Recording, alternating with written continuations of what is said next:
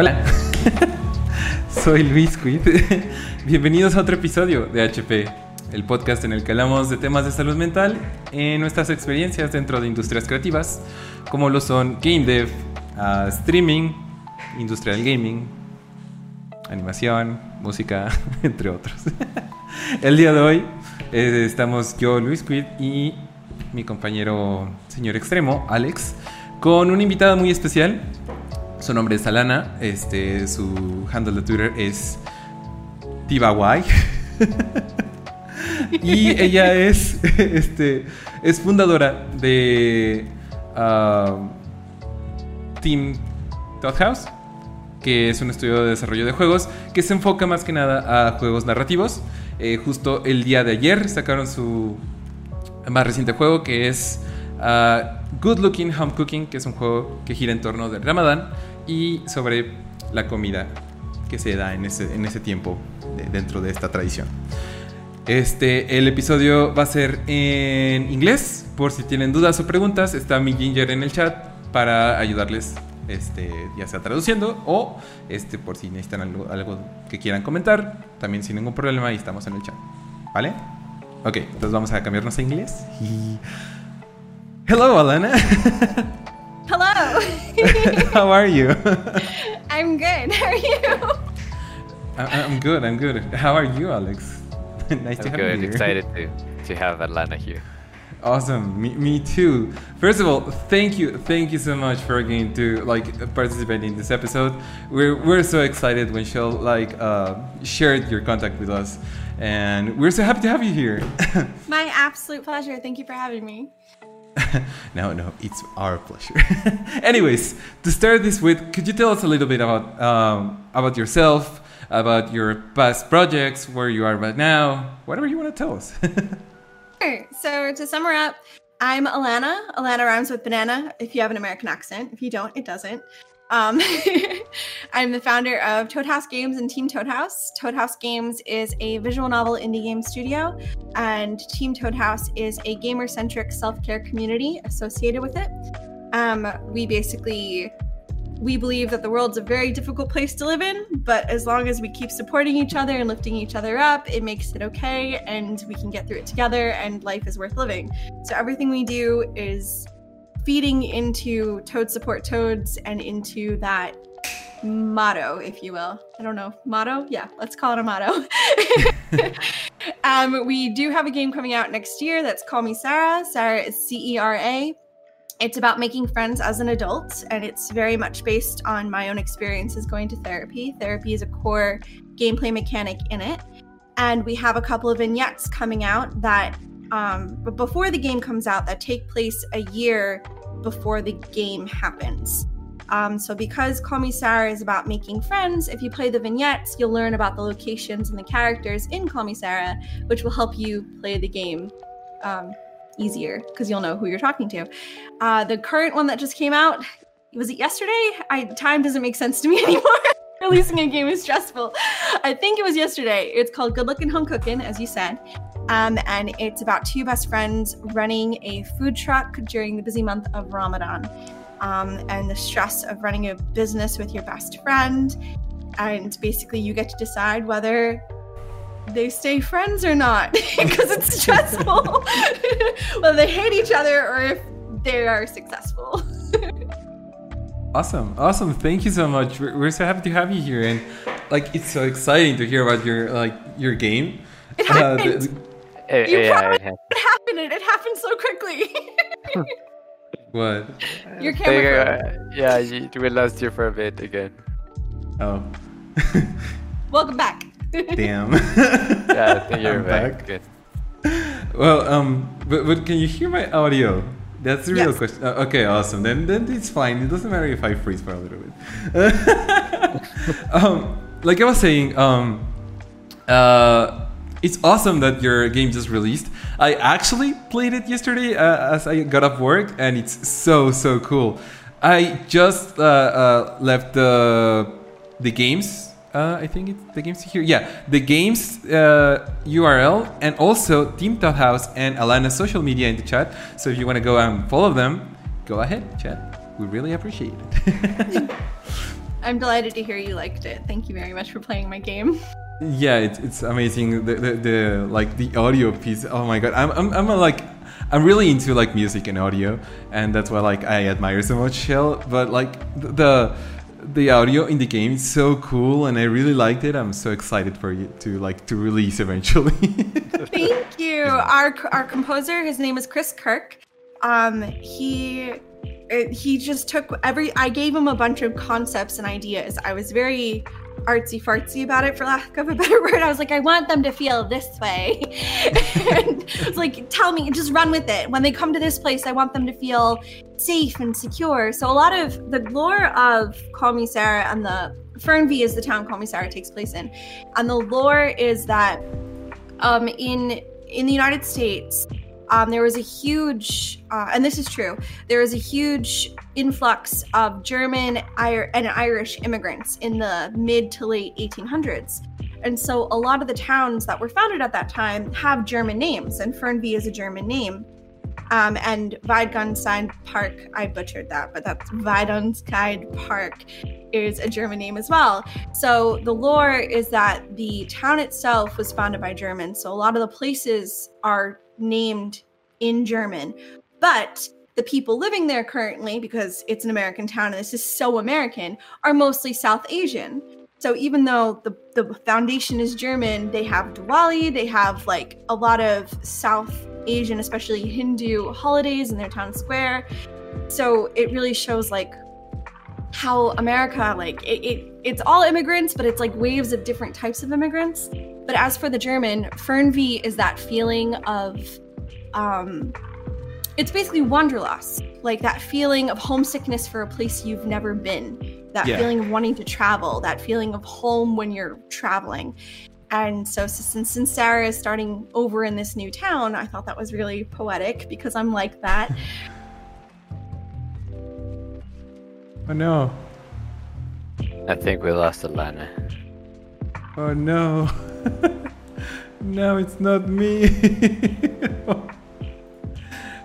Oh wait. I turned Yay. off Twitch. Hello. Yeah. Sorry. I, I think my computer can only handle Discord or Twitch at once, and Twitch decided to overtake it. My bad. But I closed down Twitch, so now we're fine.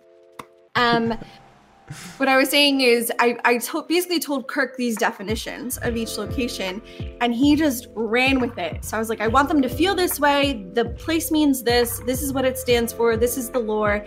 And he came up with this album that is just so beautiful and perfect, and it's great to read to. It's not too distracting because visual novels are a lot of reading. It loops really well.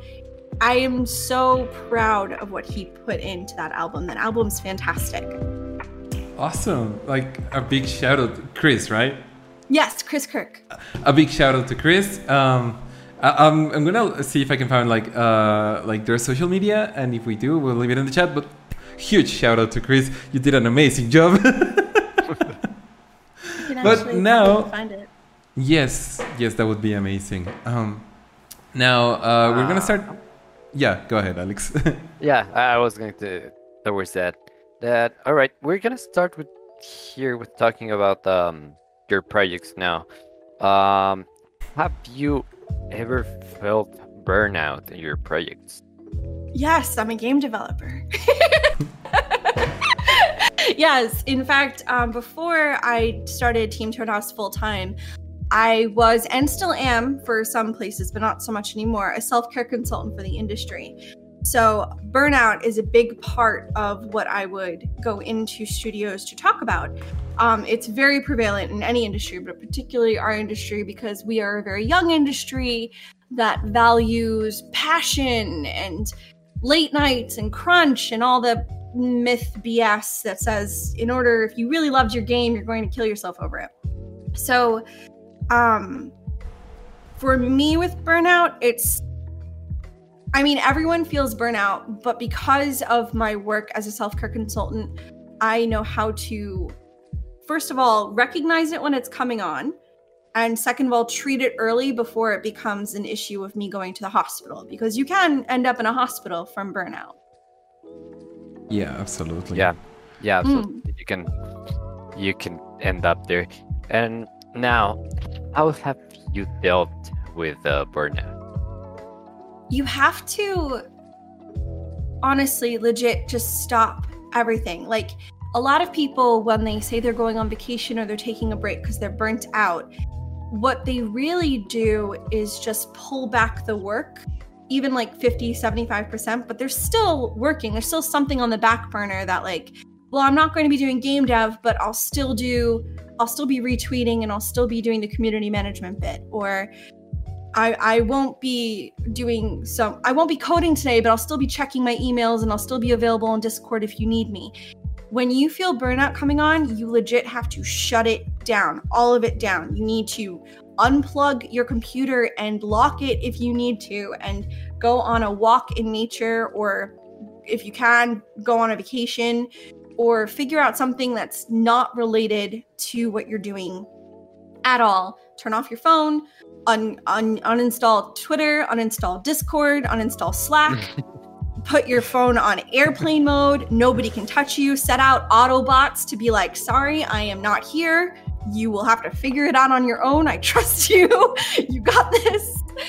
Um, and unfortunately, it is true, especially in game dev, that sometimes you can't do that. Like we just launched a game yesterday, right?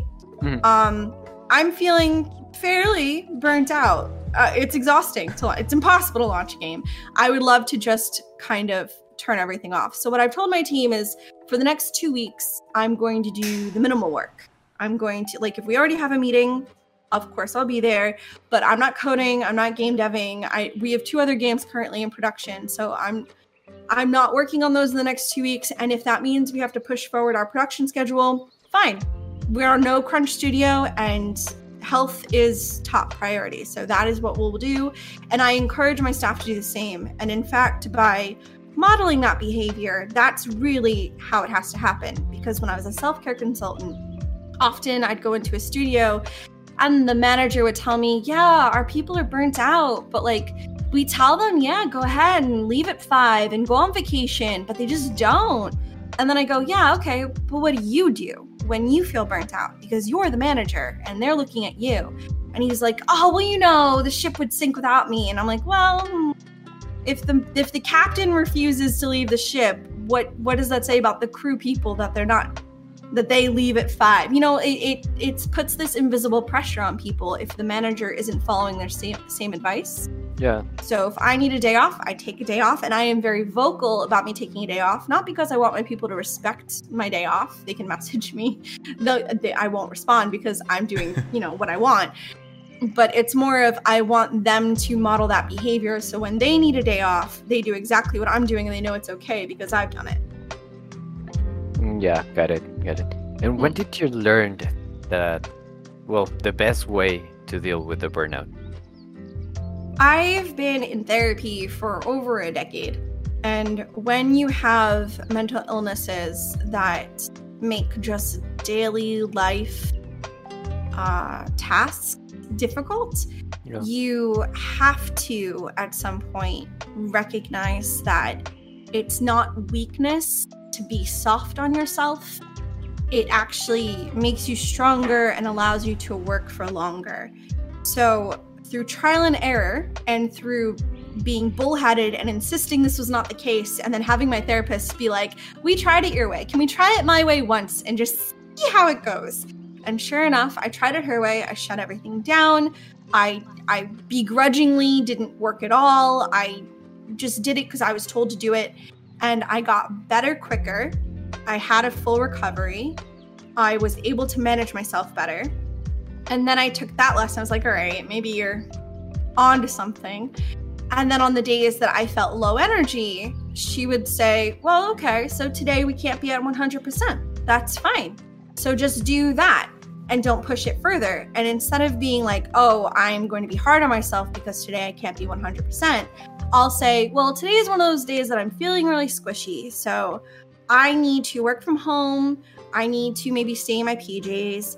I need snacks and I need someone to baby me because I'm not feeling well. And I set this up for myself. And because I baby myself, it allows me to work harder. Like five years ago, before I started babying myself, I would not be able to run a studio, never mind release a game. That's bananas. I'm only allowed to do this, uh, not able, it was the word. I'm only able to do this right now because I baby myself and I take care of my mental health and my physical health by ba- babying myself, even though it feels counterintuitive. But I, I promise you it works. I didn't believe it either, but I promise you that it works. Yeah, I can't imagine it works. It, it's awesome. It's the first time I've heard someone use the, the term like, I'm feeling squishy today. And I can totally relate to that so badly.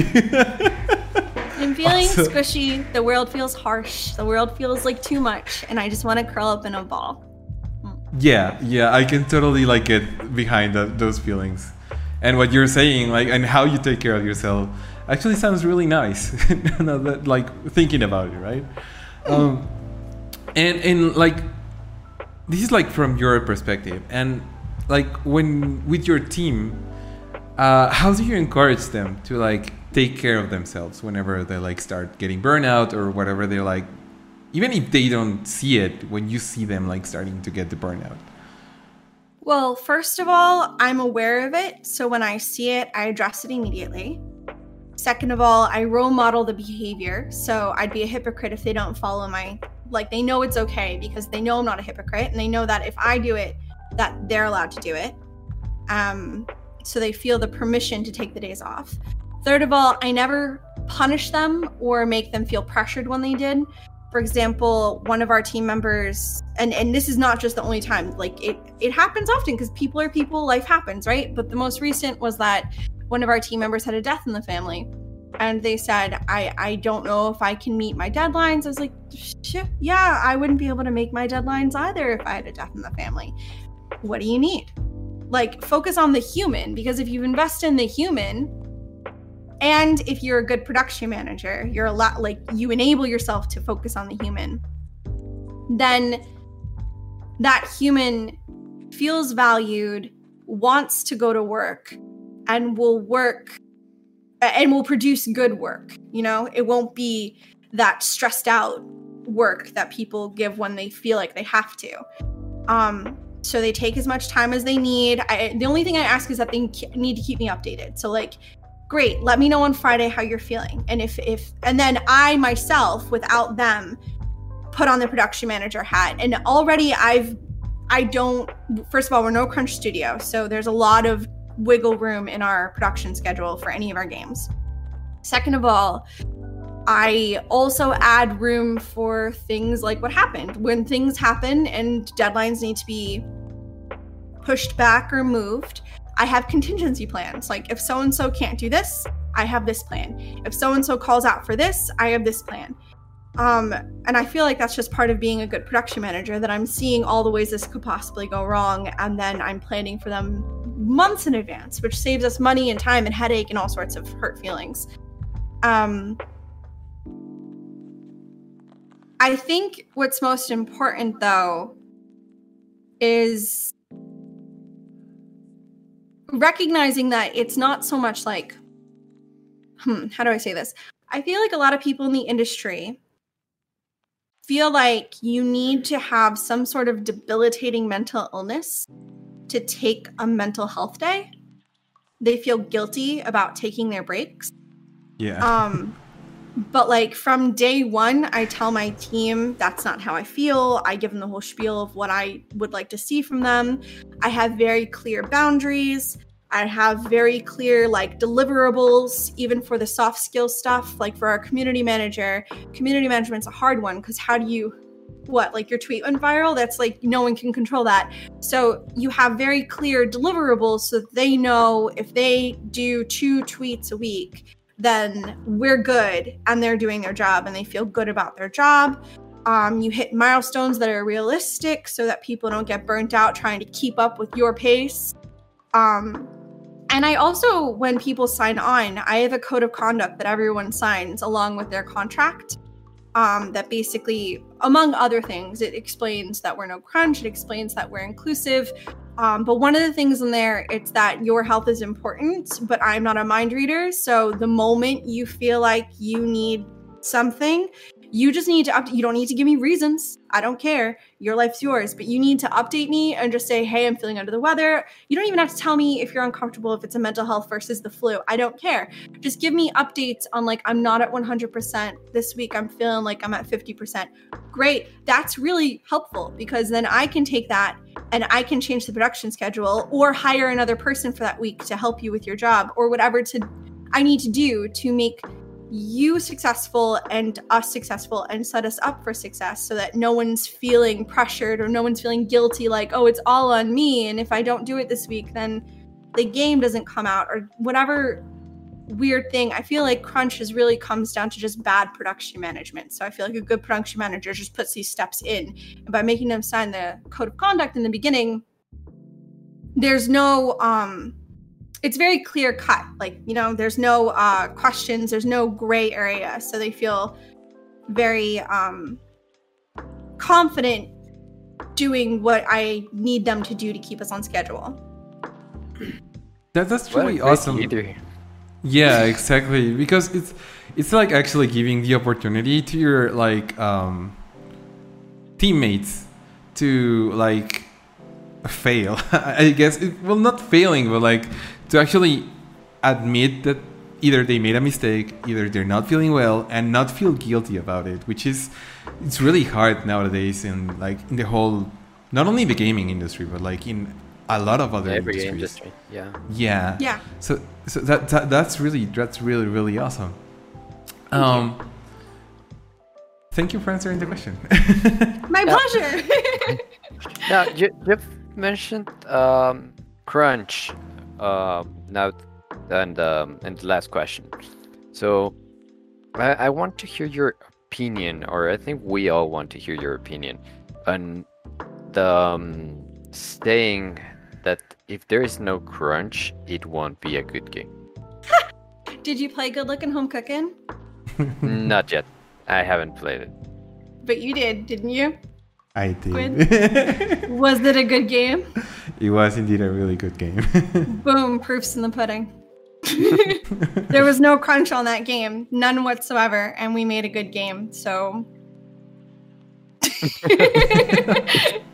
And then we have Cyberpunk that, well, I is a that is such an unfortunate situation. Like I don't even I wouldn't be able to articulate because that is very unfortunate, nuanced situation where a lot of those game devs were failed by every step of the yeah. pipeline.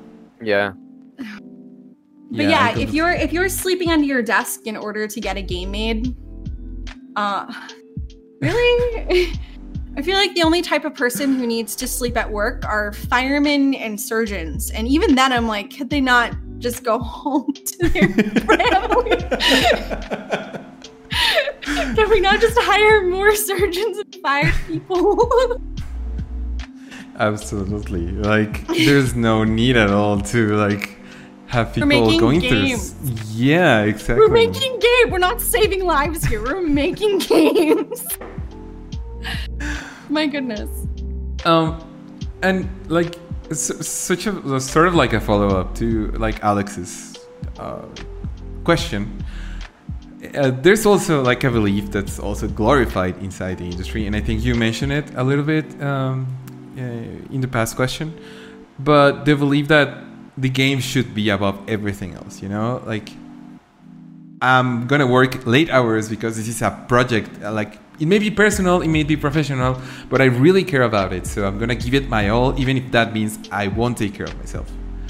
What do you think about those, those kinds of like uh, That behaviors? is not a long term plan. That is a sprint. And if you want your career to be a marathon and not a sprint, if you want to make many games, if you want to keep up in this industry, if you want to keep going and then have a retirement party in 40 years, then you can't do that. You can think that you can, but you physically and literally cannot.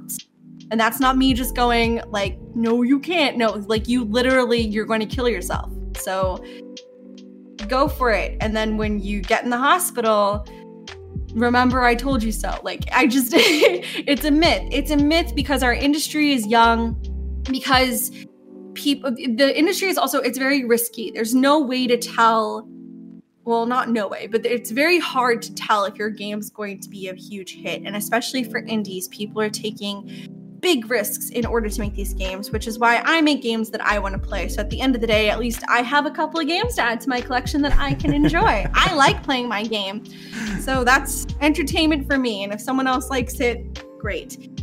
Uh but like to my goodness it's just it's i'm so against it. I'm having a hard time articulating. So i am so passionate about my games.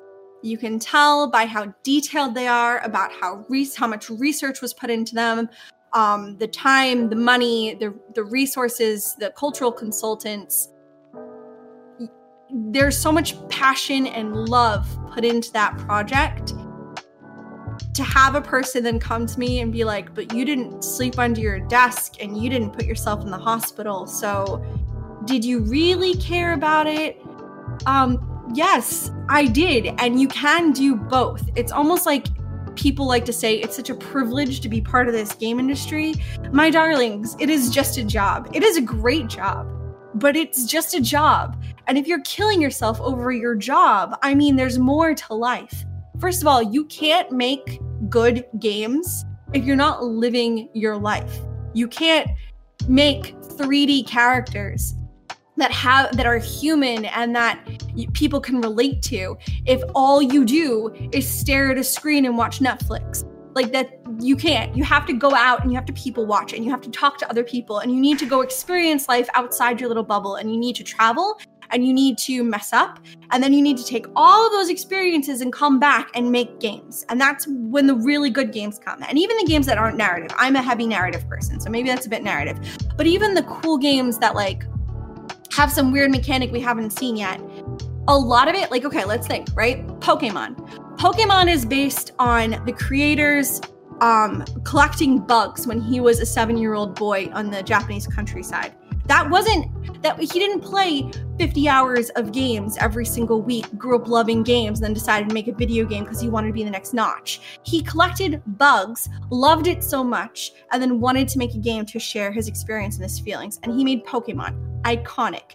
Pikmin. Pikmin was made because Miyamoto was planting things in his garden, and he was like, this is the greatest game ever. And then he came up with this thing of like an alien visiting, and what if they found a bottle cap, and what if bottle cap is currency? And it, it's made great games are made from living life. So I I just I don't know if I'm answering your question, but I am so against that stupid myth because not only is it incorrect, but it is literally killing people in our industry. The fact that you can be in the game industry for five years and be considered a veteran is bananas. It's so unhealthy that I'm considered a veteran and I've shipped two games.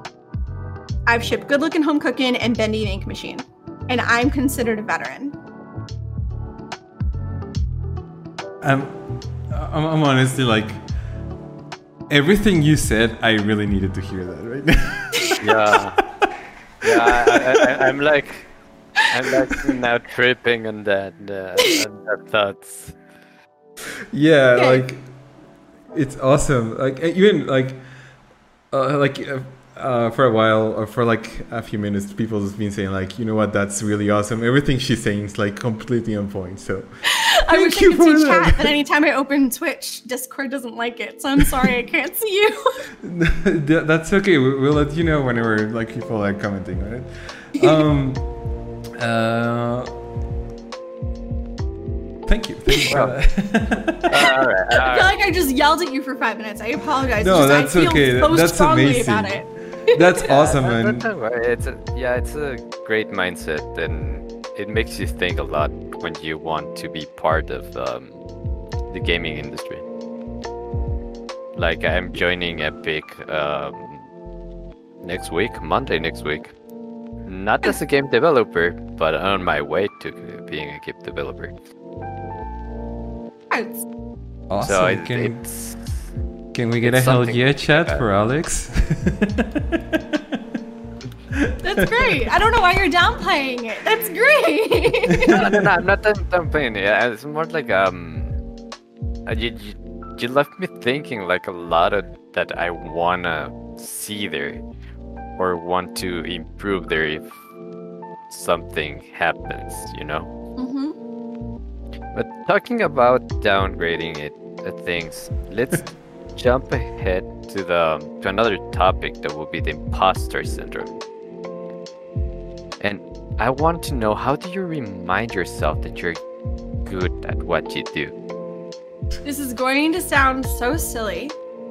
Um, and I promise I don't mean it facetiously. I mean this genuinely. I did it. Therefore, I I did it. Like it's like, "Oh, but am I good enough? Who cares? Who cares if it's good enough? I did it." Some people don't make games. Some people eh, they're so frozen that they never make the game. I made the game. People are playing it. I did it.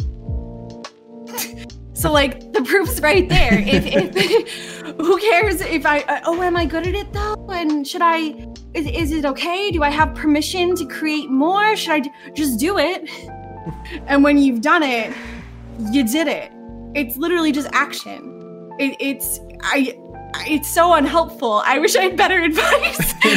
Like, it's honestly how I feel about it. Like people ask me how do I join the game industry? You make a game. But how do I do that? You learn how to make a game. But how do I do that? Okay, well what do you want to make? Well, I want to make the next Minecraft. Okay, let's let's let's that back a little bit. Um so you want to make a game like Minecraft. So is it that you want to make a sandbox? Yeah. Okay, great. Um Unity is free. How about you try to make a scene in Unity that is similar to Minecraft? Make a clone just learn how to make it. Oh, but how do I do that? You YouTube it, you Google it, you figure it out. You you literally type in Google like Unity tutorial how to make a Minecraft box. And someone has written it up or something like it. And you teach yourself that. Or better than Minecraft, honestly, start with Pong. Make a Pong clone. Teach yourself how to make a ball go across the screen and bounce up and down.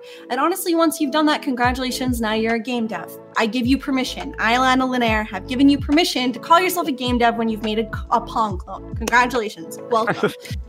once you're done with that, just keep on making things that you like. And if you like it, you're not so unique on this planet that other people aren't like you. So if you like it, guarantee other people will like it. I just keep on making things that I think are cool. And if I think it's cool, people like me will think it's cool. And I know that I'm not unique in that no one else is like me on this planet. And that's it. What a great mindset you have. I'm yeah. It's it's amazing. it's it's like doing stuff like in spite of you, you know? Like And and yeah, I- that's not to say sometimes I don't like literally get sick and throw up from like a but what if everyone hates me and what like I do feel that. But then when I feel that, it's like, okay, cool, but who cares? Who cares? Who literally cares? Do I like it? I even I had to keep on asking myself. And it is hard. I'm not I'm not trying to like it, it is a it is a paralyzing, debilitating feeling. And you can literally make yourself sick from it. But anytime you start to feel like that nausea and that like, eh, do I even deserve to be in this room? Oh my gosh, I've played that person's game and I know that person from Twitter and that person I admire so much and they are talking to me. I don't understand why I'm here. I'm such a fraud. I don't understand it. I don't want to be here. I want to just hide. At that moment, just go, okay, but I am here. So therefore, logic says, I'm here.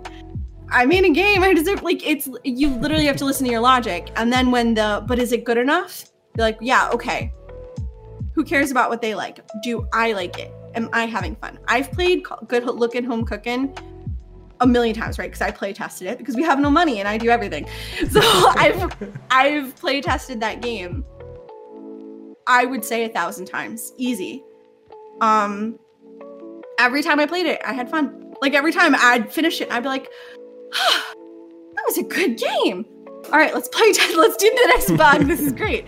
And as long as I'm enjoying my game, at least then I can put it in front of people and be proud. It's almost like making a food, right? So, like, if I make soup the way I like soup, if I put it on the table and everyone has a taste and everyone goes, Ooh, this is too salty for me, I go, All right, more soup for me. I enjoy this soup. I made the soup the way I like it. So, sorry you don't. And I guess as you make more, you'll make a soup or a game that more people will enjoy because your taste gets better. But of course, in the beginning, you're going to think you're bad because you are. It's the beginning. You have to be bad before you get good. so by sitting there and going like, "Oh, but am I good enough?" No, you're probably not. But who cares? Just keep doing it and eventually you'll get there because your taste is probably better than your skill set because you've been playing games for so long. So if you're looking at these games that you love, you've got good taste and then you're look you're comparing it to your own stuff. Of course there's going to be some disconnect of like, "Oh, but I wish it was like that." You'll get there eventually. Just keep doing it. Yeah, Awesome. yeah, yeah. That's that's a great mindset. And if you ne- ever need a tester, I'm down. I, I don't want money, to be honest. I, I'm down to, to be a tester. Thank you.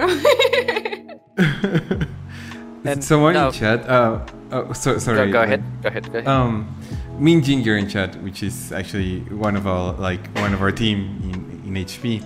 Uh, she says it's actually worrying that we're listening to her like, oh my god, she thinks different. Just proves how bad the industry and how mistreated we are, and that is actually true. right though? Like i shouldn't be this Yeah. revolutionary. I felt like that when i was doing self-care consulting. Like i'd go into a studio and i'd say all this stuff they'd be like i never thought about it that way. And i'm like one great good job you're learning. Two oh my god but you run a studio of 75 people. What were you doing up until this point? You've been open for 10 years. It's 10 years of you not thinking. Maybe crunch is bad possibly. I don't understand. Considering maybe oh we only had three people go to the hospital last week. Oh how about Jesus zero? Christ. Yeah. Uh, yeah. Now, what keeps you motivated to keep working on your projects? spite and love. A mix of both. A mix of spite for the uh, the times that i thought i couldn't do it either for myself or for others. And then love because like for example good looking home cooking right? So amira is a, a hijabi. So um to me in my naivete bubble when i see I, I observe people a lot before game dev, I was an actor. So I was basically a professional people watcher because to be an actor, you have to people watch and then you have to pick up how they do things. And that's how good actors do. Like, that's part of the craft. So my whole life, I've been people watching and just kind of observing the planet.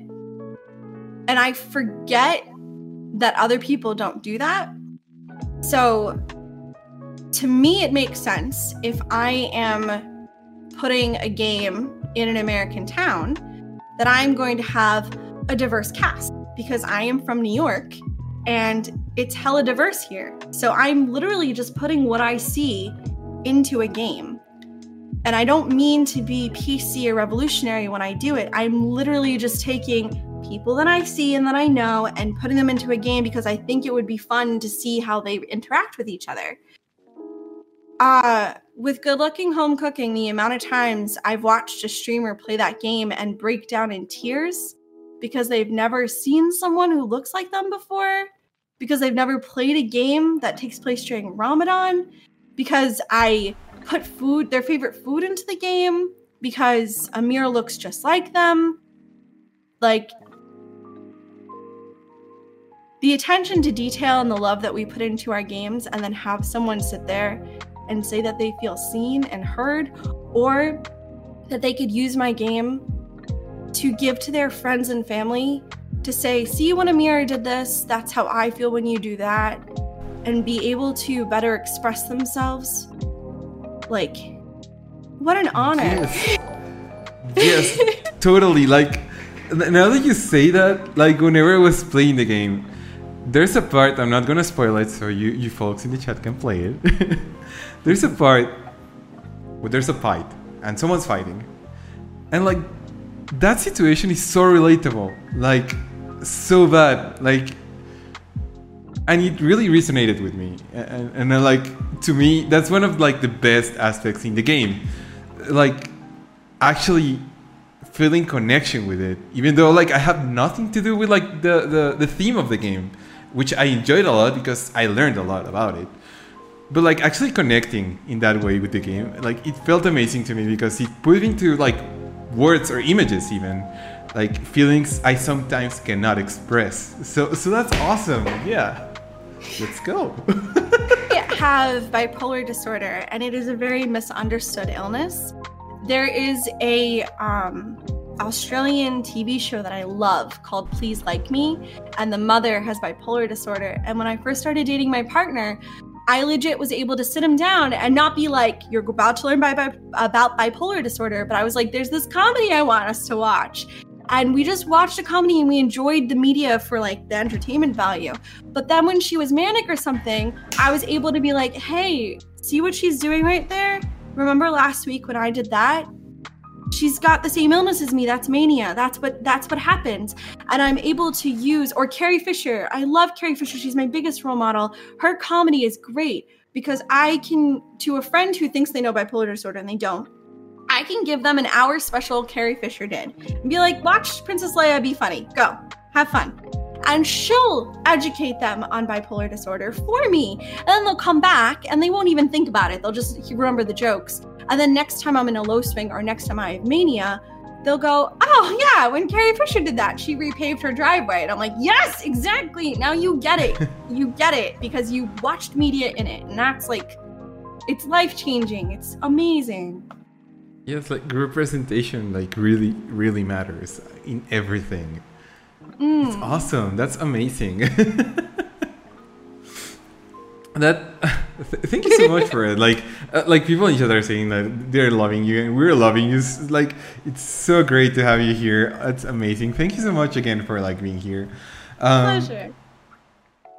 going back to to a little bit of what you said about like continuing by spite or love. Yes. How do you feel about making mistakes they're part of life. They're like necessary. If you don't make mistakes, you're not doing something new. If you don't make mistakes, that means you're doing something that you're already really good at. Which case, good for you, but I like to grow and learn, so I'm constantly making mistakes. And it, it's actually something that even like more in I'm gonna say like creative professions, not only like game dev, but like failing, it's really important. And there's there's like a, a, a, saying or like analogy that I heard recently in a GDC talk by uh, Victoria Tran, which is uh, Innersloth's community manager. Yes. She compares failure to trash, and that we need to turn trash into compost and grow from it. I love that. Oh, Victoria, yes. I love that. I uh, as soon as I heard that, I was like how? That's amazing. Want to know how? Because Victoria is a very successful community manager, which means she has failed more than most. You don't yeah. get to the level that Victoria is at without eating crow sometimes and without completely messing up sometimes and without like not learning from it. Like I bet you that she's got some horror stories and I bet you that sometimes she'll wake up at 2 a.m. in a cold sweat remembering some I don't know what could be a typo or something. something that she she did and it was just a complete mess. But you learn from it and you grow from it and you recognize that it's part of getting better. Victoria is a great example of that. Yeah, absolutely. Um I'm, I'm I'm really happy right now. It's been a really nice episode. It's been a really, really nice episode. Um, Life is short. You should be happy. it is. People in chat like they, they think the same. So. Good. Hi, chat. um. For example, when working with your team, and like taking the mindset you have, what steps do you take, or how do you find the right people to work with you?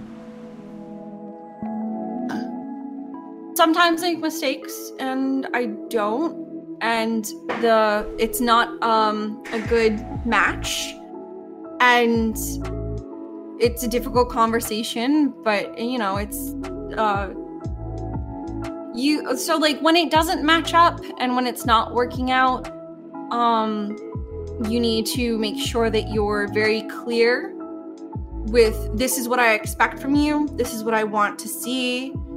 Um, if I don't see this in this time, then unfortunately, I'm going to let you go or, or figure something else out.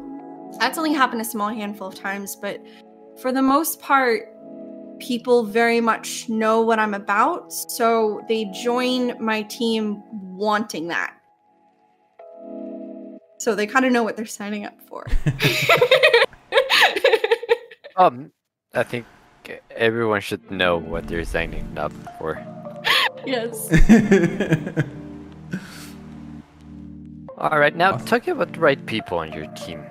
Let's talk about not the right people, but the diversity of your team. How do you approach the diversity in your team and the projects you develop? I seek it out and demand it. I find that oftentimes people of color, black people, and women and non binary people, um, LGBT, when they see a an opportunity, they think that they need to be a perfect match for it and they don't apply. So I purposely make anytime I need a new um, position I make it very clear like, even if you think you're only 50% qualified, please apply. The worst I'll say is I'll kindly say, you know what, not today. Like, you won't be punished. There's no punishment for trying. Go ahead, throw it at me. Because there are white men in the industry and they apply to everything.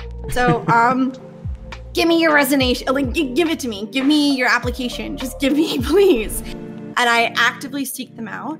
Um, a lot of my team is very green. A lot of them, it's their very first game. Um, when you do that, you need to realize that you're investing in the person and their growth, and sometimes that's a great investment. Um, and they grow with you, and sometimes it doesn't work out, and that's fine too. Y- you, you're not like when you hire with the person's potential in mind. Um, it's less about you must have five years in the industry and three shipped games and I, I never look at those types of achievements. I see if first of all i look at their twitter and i see if they are a bigot. That's like number one. When i get an application i go cool let me just check out your twitter and see if you're you're racist. And those automatically get thrown away. Um, then I see if they are just like nasty. Like I look at their Steam account and I see what reviews they leave. And if it, valid criticism is totally fine, I'm not saying everyone needs to be positive all the time. In fact, I'm very much against that. You're allowed to feel a full a range of emotions. But if you're like, oh, these lazy devs didn't add multiplayer in a weekend, and I hate them, and they need to go burn in a fire this weekend, and I hate everything about this, I'm not hiring you. so I look at all that, and that's the first step. The second step is I see is their perspective unique to who I already have. So our current core team is a person from Minnesota, um, originally from the East Coast, a person living in Bangladesh, in the capital city in Bangladesh, um, a person with a very unique upbringing um, currently in California, but has close ties to foster care and um, a Mexican background and a lot of that culture in his um, perspective. Um, who else?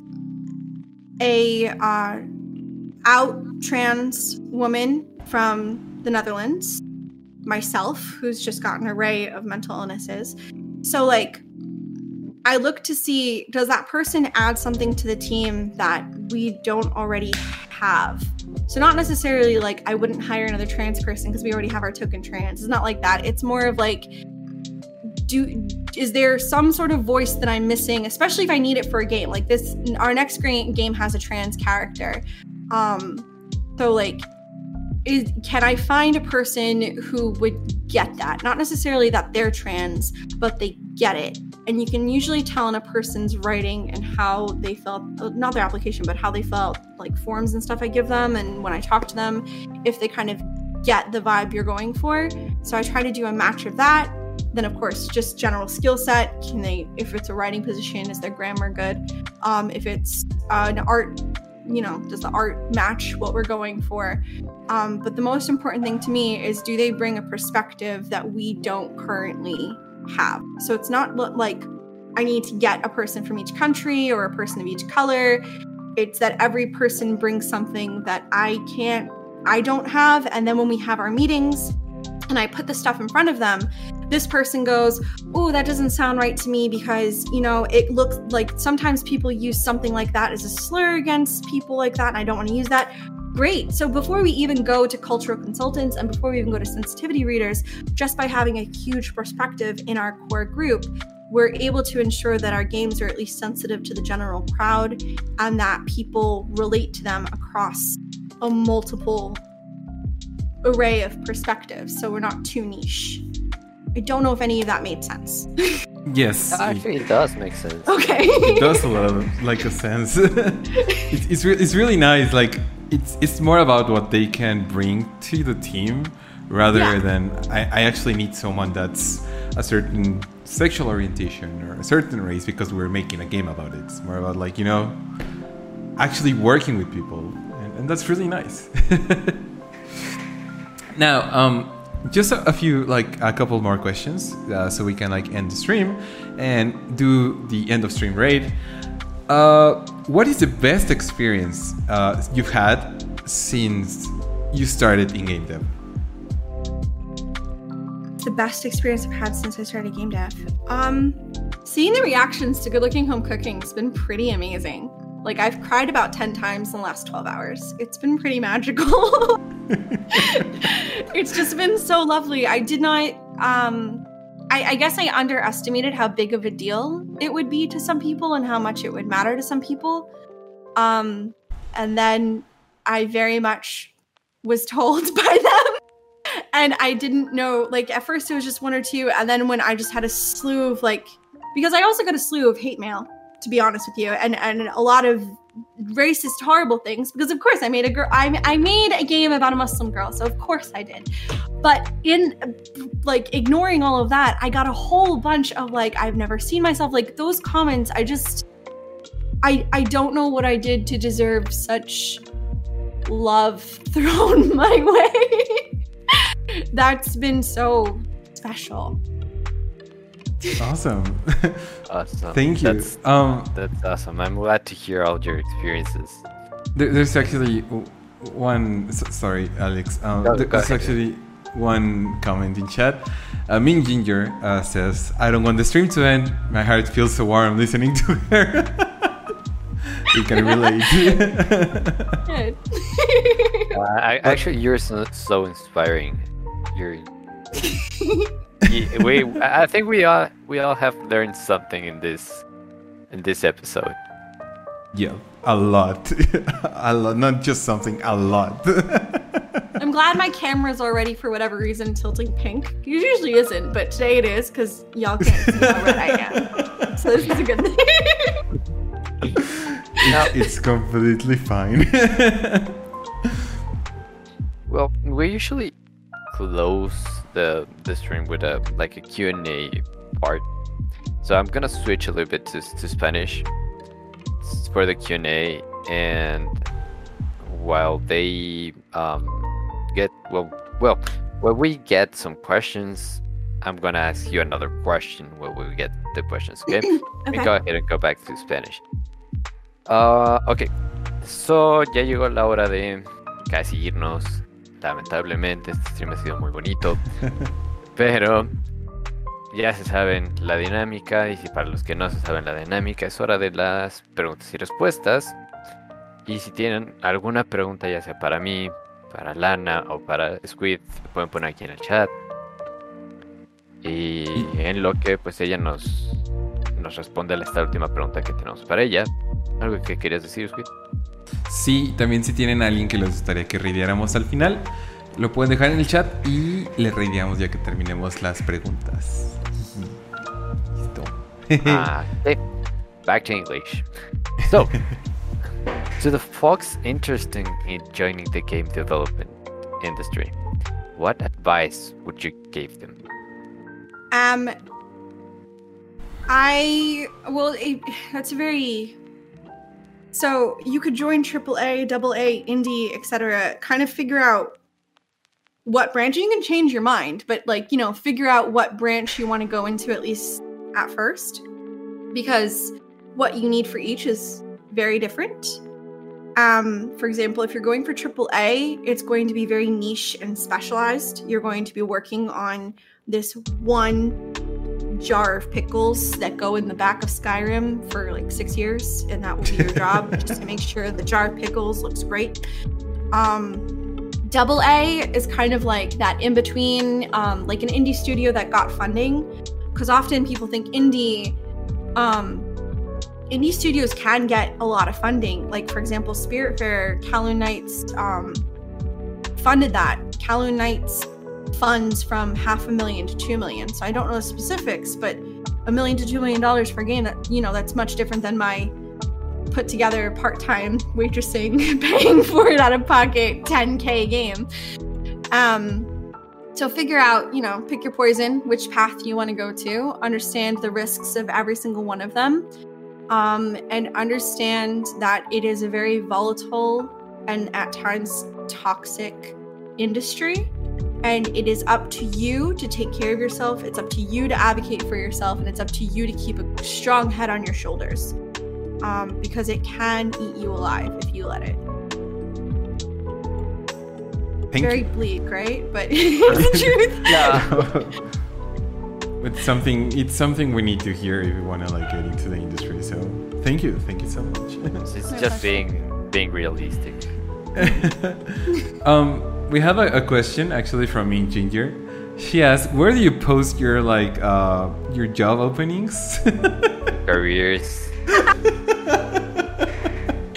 um, on my Twitter, on the Toad House Games Twitter, and soon I'm going to be posting. I'm going to have it on the website on teamtoadhouse.com. I'm going to make like a job application thing because basically what I do is that when someone applies to us, I put it in a Google spreadsheet and I put like obviously their contact information, their rates, and what their specialty is. And then when we need it and when the budget allows for it, I reach out to them. So it because we're small, it's two things. It's when we need their particular skill set and when our budget allows for it, I then reach out to that person. So basically for us, you'll be put into our spreadsheet um, once you know if you pass all the other things, which I'm, I'm sure you will, but I doubt you're a racist if you're in this cab. You know what I mean? Like that's what we do. Um, so probably there, but just know it, it's it's small time what we're doing right now. Hopefully, you know, good looking go cooking makes ten million dollars, and then that will change. But until then, Let, let, us hope you make those. Yes. those Yeah. $10 million. I'm gonna keep sharing it like so you. hard. That's so helpful. Honestly, wish lists and sharing games and telling your friends, those are the three top things you can do to help indies. Wish lists are free to do, sharing your friends is free to do, sharing your social media is free to do, and it helps so much. awesome. There's So- another question. Uh, Yeah. You gonna go Yeah, ahead, go- Alex, go- or okay? Go ahead. There's an, Go ahead. another question. It's from Cass. Uh, it's a friend of ours. She's asking, um, how do you see the future of the video game industry for trans people, in in like terms of inclusion in games and development? I think okay, so we're a visual novel indie game studio, right? So um, visual novels historically and to this day are um, huge for LGBT plus, especially trans people, because we like it, it's such a great medium to tell different stories. Um, often they're not funded well for many reasons I won't get into, but trans people have been represented in visual novels for ages. So if you're looking for your representation, not only like our next game, please play it, but uh, it's called Roll for Confidence. It'll be out shortly. I'm not quite sure yet because it's just in production, but like you'll be able to find trans in visual novels when it pops over to mainstream, which is what I think you're asking. Like when will we see trans people in like a rock star game or something? It's honestly when the money says it will matter. Big AAA and publishers are very risk averse. They do not take risks. They they don't. So we need to convince them that people will buy the games and will buy them at the same pace that they buy Call of Duty. So I don't know if that will take a Toad House game going viral and going, look, see, they're buying our game, you're missing out on money. But it's all it all comes down to numbers and money. So when whatever it takes to make it so that a trans character is not a risky money thing, that it will be guaranteed to sell copies and to uh, make money, then we'll see it in AAA. Until then, indies. Thank you. Thank you so much. I hope that answers your question, Cass. And with that, I think that will be all the questions we have. We want to thank you again so so much for coming here and speaking about your experience and what you think about like My pleasure. being Thank a founder in the gaming industry. Oh, uh, there's another question in Sure. chat. It's from Autista Juega. uh, they they are asking: Is there an overlapping? Is there are there and no, uh, is there an overlapping between fem- feminism ideas about liberating female bodies of male gaze and trans representation using those principles to build their character? And if so, how do you overcome them?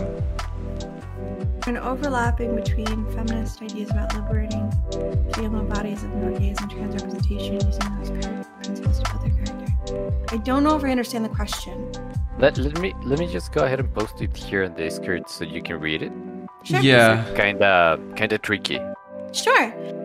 Is it an overlapping between feminist ideas about liberating female bodies of male gaze? Okay. And trans representation, using those principles to build their character. And if so, how do you overcome them? I mean, so, Okay, I think he's gonna rephrase it in Spanish, so cool, please. we- Thank you. yeah. we can translate it. Si le quieres preguntar en español, uh, sorry, sorry. Uh, si, le, Please, si, le go quieres, si le quieres preguntar en español, puedes ponerla en español y nosotros tratamos de traducirla. Thank also, math memorizing skills. I, I Yeah. would have completely lost that question. awesome.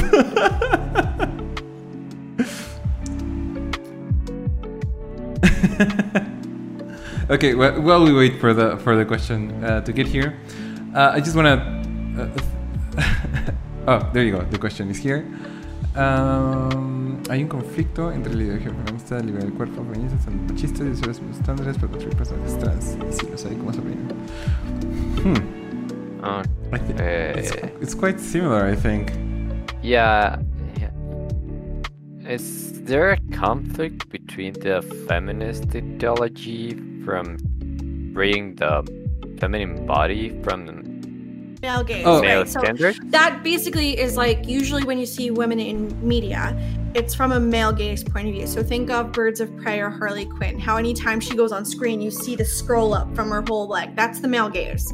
So when you see characters, but in a sexualized light, because that's apparently I'm not a guy, so that's how guys see women, I guess. Um, so I guess they're asking. So that's the feminist idea about liberating female bodies and male gaze. Um, but I don't understand the trans representation using those principles to build a I, character. I part. think So I think like they're asking if there's a conflict between liberating like women from said male gaze and actually trying to like portray trans people to said uh, male gaze to make them more approachable. I think that's what they're trying to ask. And if there, if you do, you think there's a conflict between like actually trans representation for the male gaze and liberating like uh, female characters body. from said Yeah. gaze. Why couldn't you do both? Like, so trans representation, right? So, like, are they? Is it that the assumption is that for, for example, trans women to be seen as women, they need to be seen in a male gaze? Like, hmm. I feel like you could do both. I feel like you could have a proper trans representation in a game and show women in a non-male gazy type. I mean, none of my games are male gaze simply because I'm not male and I don't see the world like that. They are very they're not even a female gazy because there's no sexual partners in my games. It's very platonic. Um I made people that I thought were cool that I wanted to be friends with. so for like writing trans characters and okay, is there an overlap between them? I mean, I guess in the fact that uh, the standard is being challenged. So the standard of male gaze um, ver- and proper trans representation, because usually trans representation, um, they're seen as predators. They're seen as men dressing up as women and trying to sneak into bathrooms to be sneaky. They're seen as they're lying. It's seen as some sort of deceitful thing when it's not. Um, and I guess that could come from like that toxic masculinity thing. So then there's an overlap because you have the male gaze on the female's uh, body, Yeah. and then you also have the toxic masculinity of assuming that trans women are playing pretend in order to gain access to women. I guess. Um, but as a person who doesn't see the world like that in either way, I don't know how to answer the question. it's not my point of view, so I I don't I don't know. For me, I would just be as truthful and honest with how I wrote the characters. So how do I overcome it? I don't write from a male point of view. Um, I don't sexualize anyone in my game, but especially not women. And I um write trans people as if they're human because they are. So I just write human characters and it kind of solves the issue for me. Yes. Uh, I, I, I think that that last word um, answers the questions basically. okay, cool. yeah. Sorry Thank if I didn't understand your question properly. My apologies. It was it was quite tricky if I'm honest. Yeah, yeah, but it, it was quite tricky. But thank you so much for the question. Thank you, Alana, for answering the question. I hope that answers your question. and if there are no more questions in chat, we're gonna go ahead and close this episode. Again, thank you so much, Alana, for coming and uh, sharing uh, an amazing episode with us, with your experience and what your beliefs are in as a founder of a game development studio. Thank you for Uh, having me. I don't know if you have anything else you would like to say or anything else you would like to say, Alex. Uh, no, it's been an honor. Uh, but again, I think we all have learned a lot today. Thank you so much for being here. You're such an inspiration. Thank you for having me. Keep on doing games. Thank you. Yes. I'd just add, please play Good Looking Home Cooking. It's only five bucks USD, and we have community copies. So if you're in a country that can't access PayPal or Itch for whatever reason, or if money's tight, or you don't have to tell us the reason, you can still play the game. So I'm not even asking for you to give me money. I'm asking you just to play my game and then tell a friend about it. There's community copies. They're complimentary. Pick one of those up if you can't afford it. But please just play my game and tell your friends. There you go. Absolutely. Play uh, Good Looking Home Cooking. I left the link in the chat. Go ahead, uh, follow them on Itch. Like if you can buy the game on Itch, I I I'm buying one copy for for my wife as well because I really want her to play it. but and thank you so call much me again. Yes, yes. Wishlist, call me Cera. I think like from like going into adulthood, it's really nice to hear like that people are sometimes having troubles doing friends and having a game about that is actually amazing. So thank you.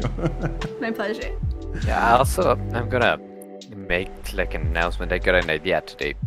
So, tomorrow I'm coming back to streams for those who know uh, I've streamed before. So, tomorrow I'm gonna do a giveaway from for good looking and good cooking. Oh, yay, awesome. So, I'm gonna, gonna do a giveaway for two copies. Thank you. Awesome. There you go, So chats. if you didn't have the money, now you have an opportunity to like play. Ah, I always mix them. Good looking, come cooking. I always mix the good Good cooking, look- come looking. Yeah, it's yeah, fine. it's- I didn't do it- it- myself any favors. All of my games are like named very awkwardly. it's no, a that's tricky okay. one. It's a tricky one. I think it has to do with uh, like being my second language, so it's okay. I know. English is my first, and I still have to think about it right before I named it, and I still have to think about it sometimes before I say it. No me refiero al mío, sino al tiempo que llegué aquí. Wait, uh, hold on. There you go. Uh, yes, thank you. Um, So we're gonna go ahead and do the raid. I'm gonna go back to Spanish for a little bit, and we're gonna finish the the stream. Muchas gracias, chat, uh, por estar aquí, por estar participando, por estar comentando. La verdad lo agradecemos mucho. Espero que hayan disfrutado la, la experiencia que nos contó Alana. Y sin más por el momento, vamos a hacer el raid. Si tienen a alguien que les gustaría que raidáramos, lo pueden dejar en el chat. Si no, nos vamos a ir con Tapioco. Espero siga streamiendo ahorita. Ah, está Raven ahí también. Vámonos con Raven. Entonces, mejor. Gracias a ustedes, hermoso capital humano. Ay, gracias. Muchas gracias, Mao. a ver, Raven. Ah, Raven. Ay, es 93, ¿verdad? Sí, te digo. Ya. Ok, entonces vamos, nos vamos con el raid de nuevo. Muchas gracias, chat, por estar aquí. Yo fui Luis Quid, él fue el señor extremo. Está, si ahora sí estás de mi lado izquierdo o derecho, no sé. Y ella fue Alana. Este, muchas gracias por estar aquí. Que tengan un buen resto de semana. Nos veremos el siguiente jueves. Bye bye, nos, Nos vamos con el raid. En 10, 9, 8, 7, 6, 5, 4, 3, 3, 3, 2, 1. Adiós, chat.